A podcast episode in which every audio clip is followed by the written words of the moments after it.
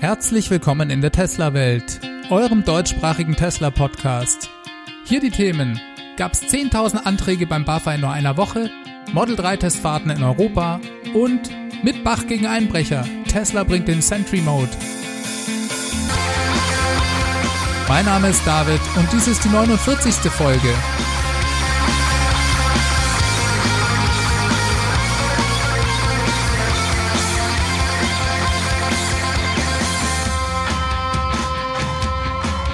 Begrüße euch ganz herzlich zurück in der Tesla-Welt.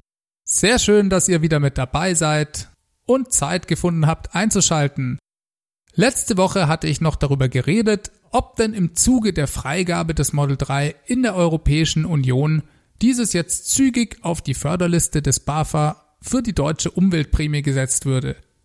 Nur ein Tag später war es dann soweit das Model 3 ist jetzt also offiziell als förderungswürdig eingestuft worden.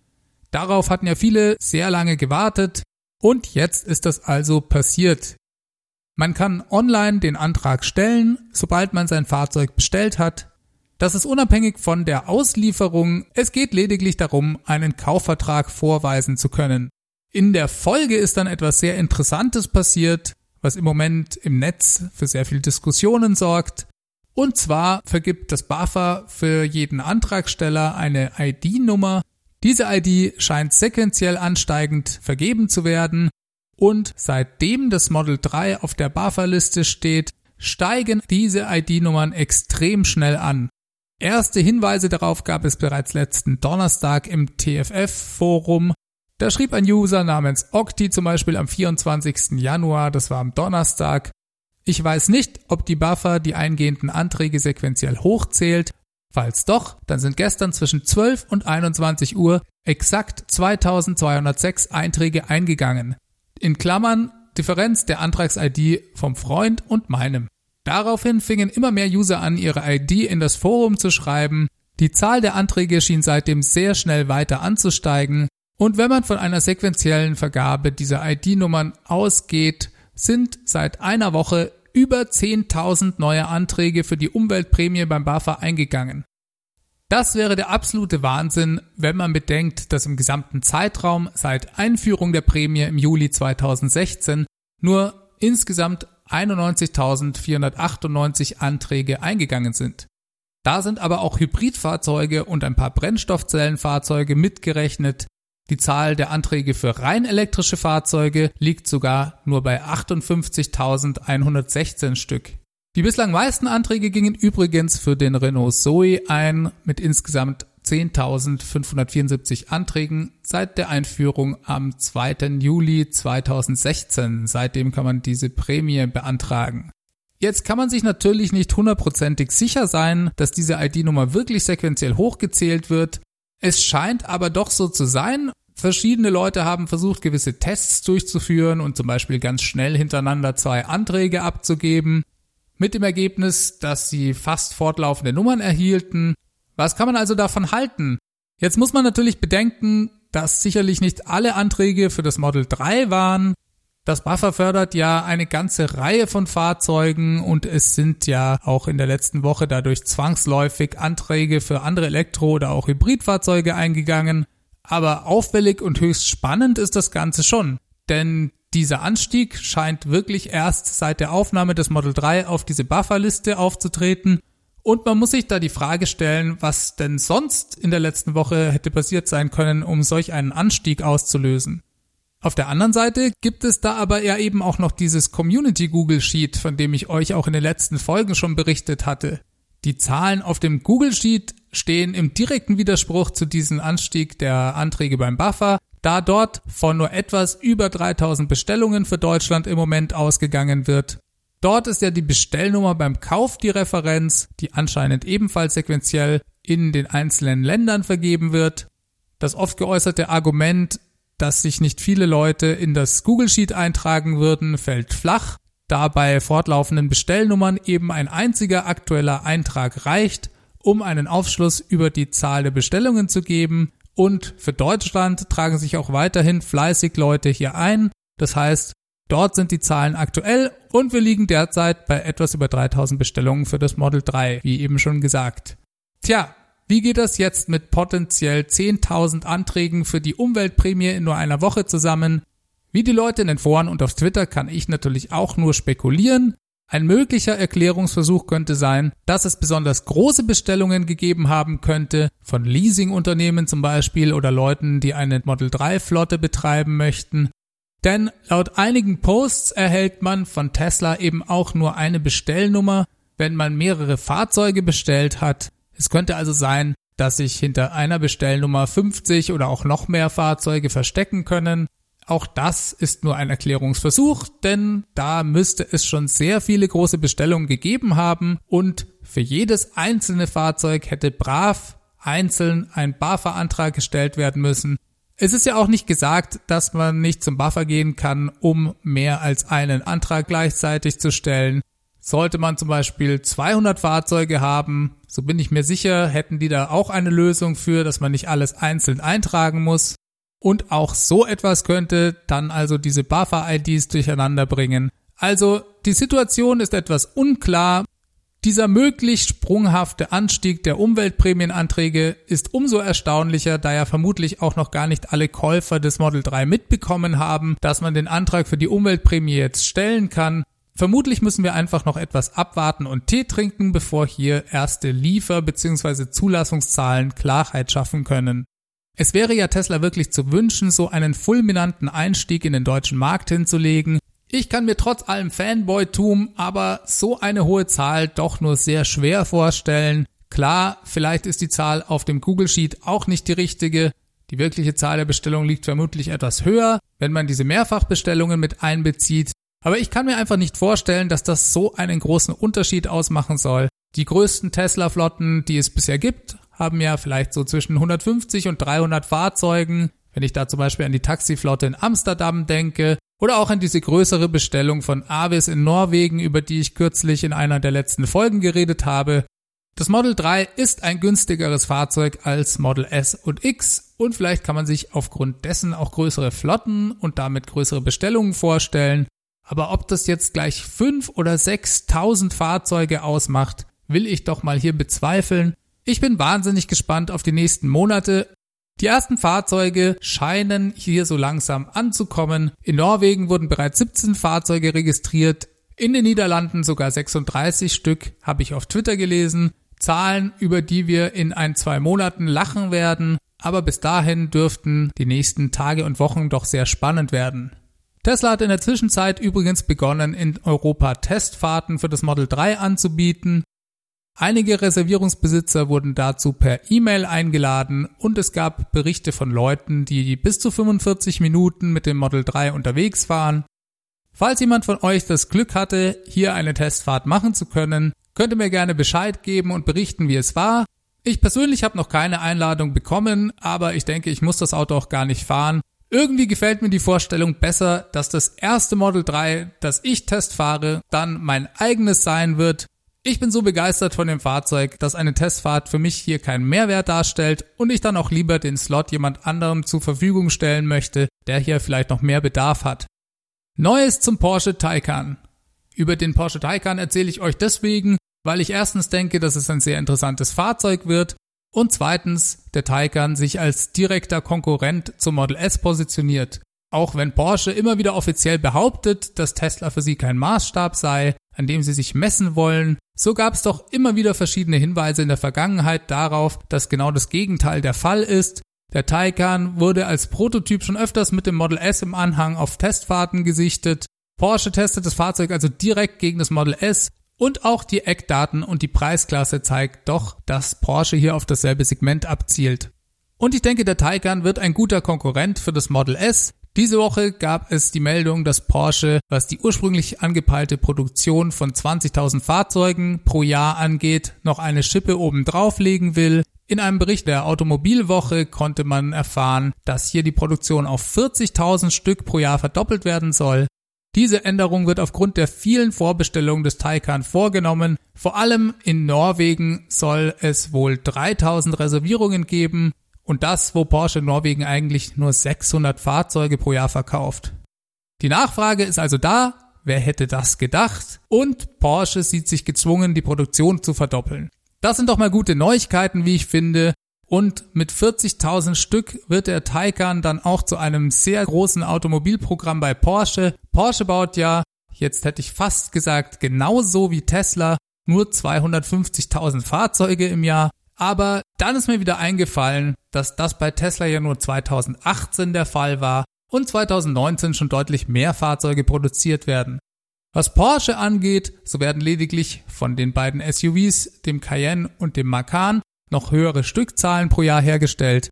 Der Taycan soll übrigens im September in der finalen Produktionsversion vorgestellt werden und dann Ende 2019 auf den Markt kommen.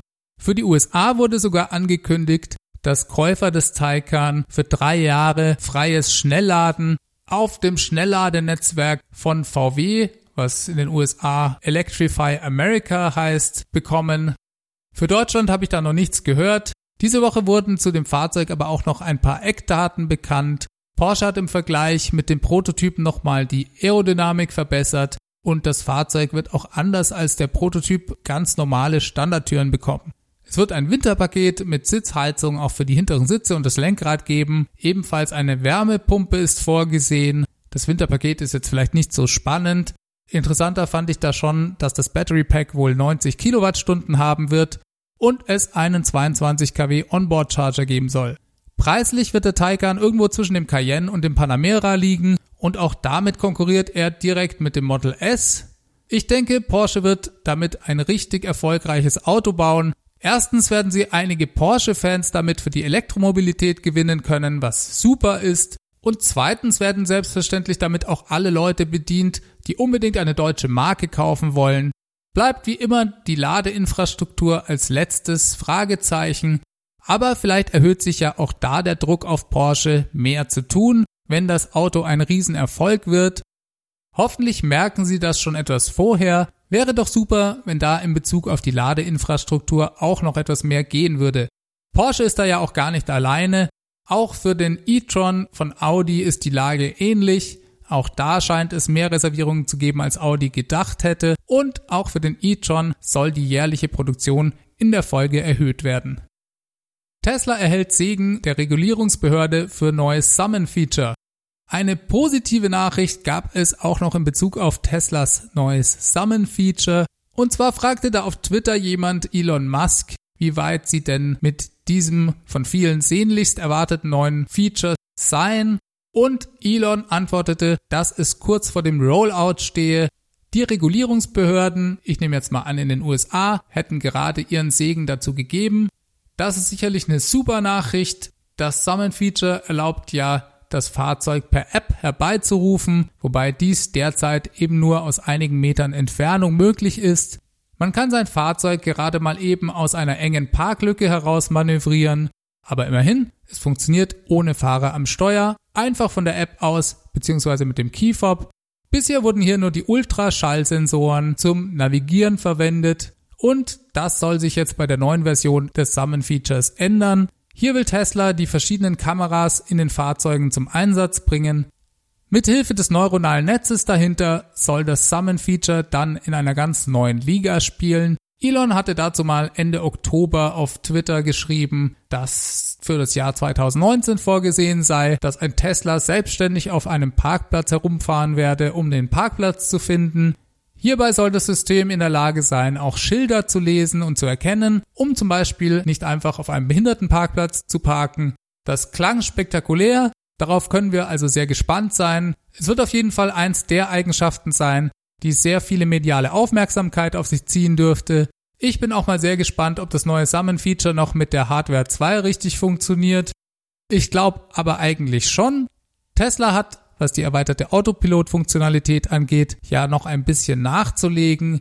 Daher werden sie es schon so gestalten, dass das mit der Hardware 2 auch noch richtig gut funktioniert. Außerdem werden die Fahrzeuge auf einem Parkplatz ja nicht sehr schnell fahren. Von daher sind die Ansprüche an das System sicherlich auch nicht ganz so hoch. Aber Schaden kann mehr Rechenleistung natürlich nie und die Hardware 3 steht, so wie es scheint, unmittelbar vor der Tür. Einen kleinen Hinweis darauf gab es diese Woche in einem Bericht auf dem Blog Electrek. Laut einer Quelle habe Tesla die interne Service-Dokumentation für das Model 3 am 9. Januar geändert. Dort wurde ein neuer Schaltplan eingefügt. der Electrac zugespielt wurde. Und dort ist jetzt als neue Standardrecheneinheit für das Model 3 die Autopilot Hardware 3 zu finden. Auf Nachfrage bei Tesla, ob dies bedeute, dass bereits das neue System in die Produktion gegangen sei, verneinte dies Tesla. Sie hatten aber auch keine Erklärung dafür, warum jetzt hier diese Service-Dokumentation geändert wurde. Ein weiteres interessantes Detail war dem Schaltplan noch zu entnehmen, und zwar tauchte dort ein zweites Radar auf. Tesla-Fahrzeuge haben ja im Moment bereits ein Radarsystem, das sein Signal nach vorne schickt, und vielleicht bekommen die Fahrzeuge mit der Hardware 3 ja dann noch ein Radar nach hinten. Wäre zumindest eine Möglichkeit. Dies eine kleine Spekulation hier von mir am Rande. Interessant ist das Ganze aber doch, denn Tesla wollte eigentlich nicht die Sensoren der Fahrzeuge ändern. Die Idee war ja, dass man auch ältere Fahrzeuge ganz einfach per Plug-and-Play sozusagen, also durch ein einfaches Tauschen der Recheneinheit, schnell und unkompliziert auf ein neues Niveau heben kann. Also nicht ganz klar, wie ein neues Radar hier mit reinspielen könnte. Vielleicht ist dies aber auch technisch einfach zu integrieren. Wenn Tesla aber hier schon die Service-Dokumentation ändert, denke ich doch, dass wir darüber schon sehr, sehr bald Neues erfahren dürften. Panasonic gründet Batteriezell-Joint Venture mit Toyota. Dann gab es diese Woche noch Neuigkeiten aus dem Bereich Batteriezellproduktion. Und zwar hat Panasonic eine Partnerschaft mit Toyota angekündigt. Panasonic stellt für Tesla Batteriezellen für alle Fahrzeuge her und ist damit vermutlich der wichtigste strategische Partner von Tesla im Moment. Und jetzt hat Panasonic mit Toyota ein Joint Venture angekündigt, bei dem Toyota 51 Prozent der Anteile halten wird. Das Joint Venture soll für Toyota, aber auch Tochtermarken wie Subaru Batteriezellen produzieren. Es werden anders als für Tesla nicht zylindrische Zellen hergestellt, sondern sogenannte prismatische Zellen, die deutlich größer sind. Trotzdem bin ich mir nicht ganz sicher, ob Tesla diese neue Allianz gefallen wird. Immerhin entwickeln sie in sehr enger Zusammenarbeit mit Panasonic die Zellen und die Frage ist natürlich immer, inwieweit da Wissen weitergegeben werden könnte. Klar ist die Zusammenarbeit mit Panasonic nicht exklusiv. Panasonic stellt natürlich auch Zellen für andere Firmen her, aber so eine strategische Partnerschaft mit einem solchen Giganten wie Toyota ist vielleicht doch etwas belastend für das Verhältnis, könnte ich mir vorstellen. Daher frage ich mich auch, ob das ein Zufall war, dass diese Woche noch ein Bericht von Reuters aufgetaucht ist, demzufolge Tesla ab jetzt mit dem chinesischen Batteriezellsupplier Tianjin Lishen für seine geplante Produktion in China zusammenarbeite. Tesla hat zwar diesen Bericht dementiert und gesagt, dieser sei komplett falsch, man hätte lediglich in der Vergangenheit Angebote von Lishen erhalten, aber nie irgendeinen Vertrag unterschrieben, wobei Praktisch wäre eine Verbindung zu Lishen schon, da ihre Zellfabrik, in der sie bereits heute die 2170er Zellen, also die Zellen, die auch im Model 3 zum Einsatz kommen, zumindest vom Formfaktor her, nur 90 Kilometer von der Gigafactory 3 in Shanghai entfernt ist. Also sicherlich normal, dass Tesla mit Lishen redet. Den einzigen anderen Hinweis zu einer Diversifizierung bei den Zellherstellern gab es von Elon auf Twitter im November 2018, da schrieb er, dass die Zellen für die Gigafactory 3 in Shanghai von vermutlich mehreren lokalen Zulieferern kommen werden, inklusive Panasonic, die ja auch dort produzieren. Es ginge einfach darum, eine ausreichende Versorgung mit Zellen zeitlich sicherzustellen.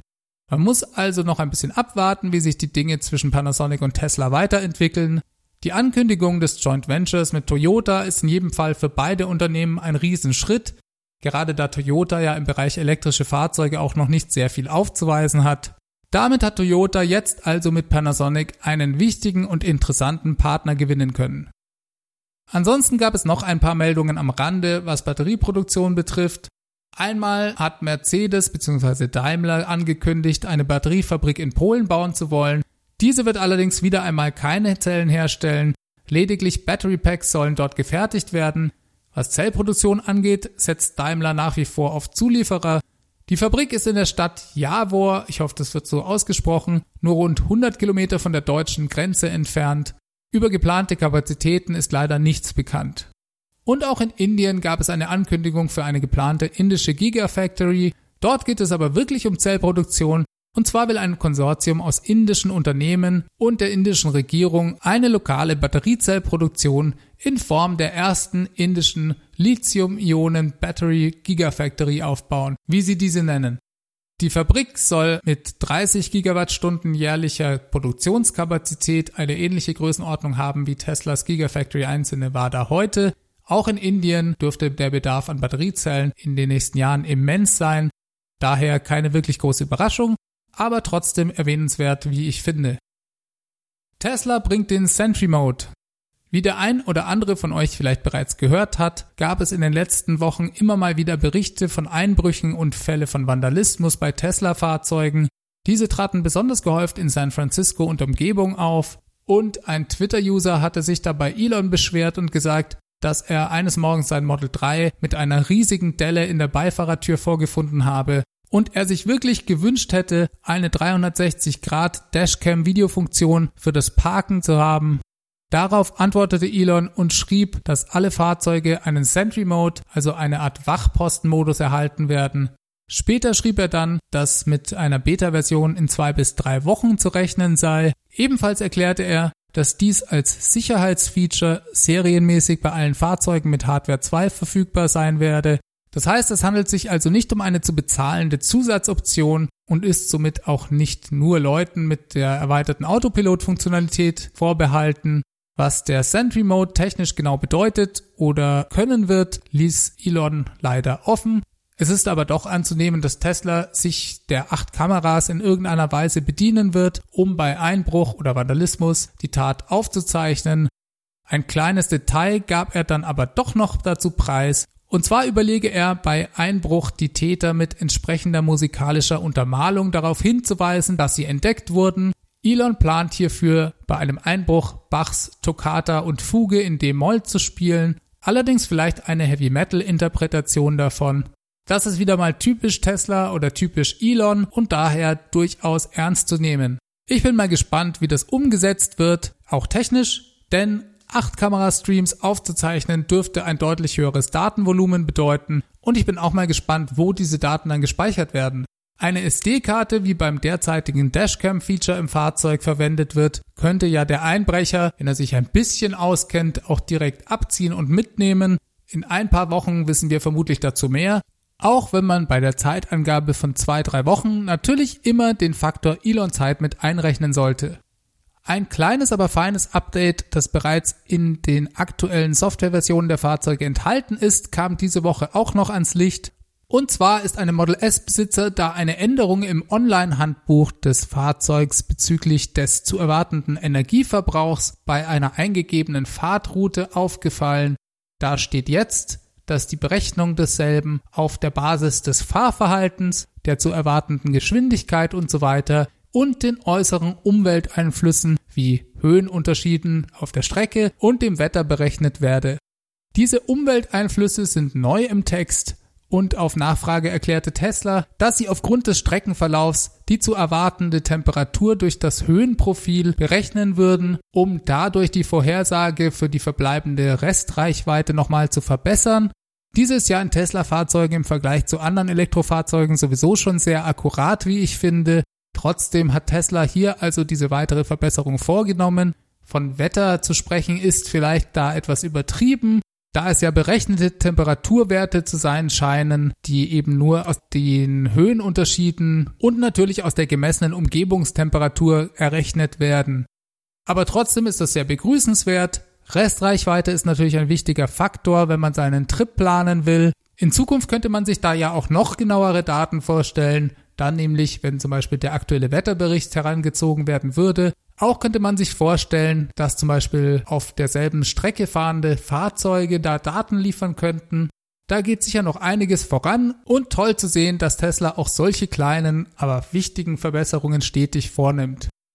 Auf CNBC war diese Woche dann noch ein Bericht im Anschluss an die Kündigungen bei Tesla zu finden, der beleuchten sollte, wo denn Tesla genau diese Stellenstreichungen vorgenommen hat.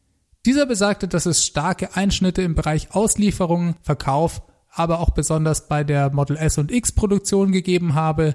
Hier sei die Nachtschicht komplett gestrichen worden. Tesla reagierte darauf in einem Statement und sagte, ja, diese Änderungen seien aufgrund der eingestellten 75 Kilowattstunden Variante der Fahrzeuge erfolgt. Dann schrieben sie aber auch noch einen sehr interessanten Satz. Und zwar sagten sie, dass dies ihnen Raum für zukünftige Verbesserungen gebe und die nötige Flexibilität in Zukunft Produktionskapazitäten dann wieder auszubauen. Mehr Details gebe es hierzu im nächsten Earnings Call. Der Earnings Call ist am 31. Januar. Wenn ihr diesen Podcast hört, ist er also vielleicht sogar schon vorbei. Und dementsprechend könnt ihr euch sicher vorstellen, dass dieser natürlich der Dreh- und Angelpunkt meiner nächsten Folge sein wird. Wenn ihr schon länger diesen Podcast hört, wisst ihr ja, Earnings Call, das ist wie Weihnachten und dementsprechend freue ich mich auch bereits schon auf die nächste Folge. Passenderweise ist dies dann auch sogar die 50. Folge dieses Podcasts und ein Earnings Call ist natürlich ein hervorragender Anlass für solch ein Jubiläum. Schaltet also nächste Woche auf jeden Fall wieder ein. Ich bin damit auch am Ende angekommen. Wer Fragen hat, irgendwelche Infos teilen will oder einfach nur Lust hat, mir Feedback zu geben, kann dies immer gerne tun. Einfach eine E-Mail an feedback@teslawelt.de schicken oder auch einen Audiokommentar mit dem Handy aufnehmen. Den könnt ihr mir ebenfalls per E-Mail schicken oder es gibt auch noch die Möglichkeit, eine Nachricht auf der 0211 9763 2363 zu hinterlassen. Auf Twitter findet ihr mich at TeslaWelt und wie immer sei gesagt, dass ich mich über eure Bewertungen in eurer Podcast-App oder auf iTunes freue. Das gibt mir Energie zum Weitermachen. Der Podcast steigt auch noch im Ranking bei iTunes und erreicht damit wieder mehr Hörer. Wir hören uns hoffentlich nächste Woche also wieder zu einer Earnings Call Folge. Ich wünsche euch bis dahin alles Gute. Macht's ganz gut. Ciao, ciao.